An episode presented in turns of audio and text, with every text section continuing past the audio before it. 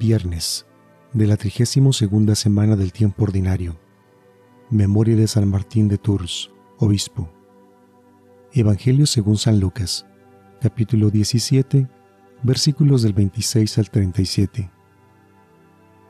En aquellos días Jesús dijo a sus discípulos, Lo que sucedió en el tiempo de Noé, también sucederá en el tiempo del Hijo del Hombre. Comían y bebían, se casaban hombres y mujeres, hasta el día en que no entró en el arca, entonces vino el diluvio y los hizo perecer a todos. Lo mismo sucedió en el tiempo de Lot. Comían y bebían, compraban y vendían, sembraban y construían. Pero el día en que Lot salió de Sodoma, llovió fuego y azufre del cielo y los hizo perecer a todos. Pues lo mismo sucederá el día en que el Hijo del Hombre se manifieste.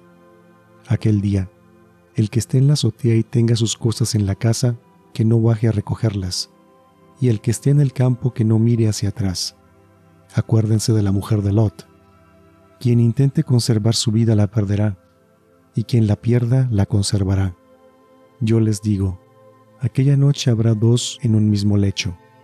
Uno será tomado y el otro será abandonado. Habrá dos mujeres moliendo juntas. Una será tomada y la otra abandonada. Entonces los discípulos le dijeron, ¿Dónde sucederá eso, Señor? Y él le respondió, Donde hay un cadáver, se juntan los buitres. Palabra del Señor.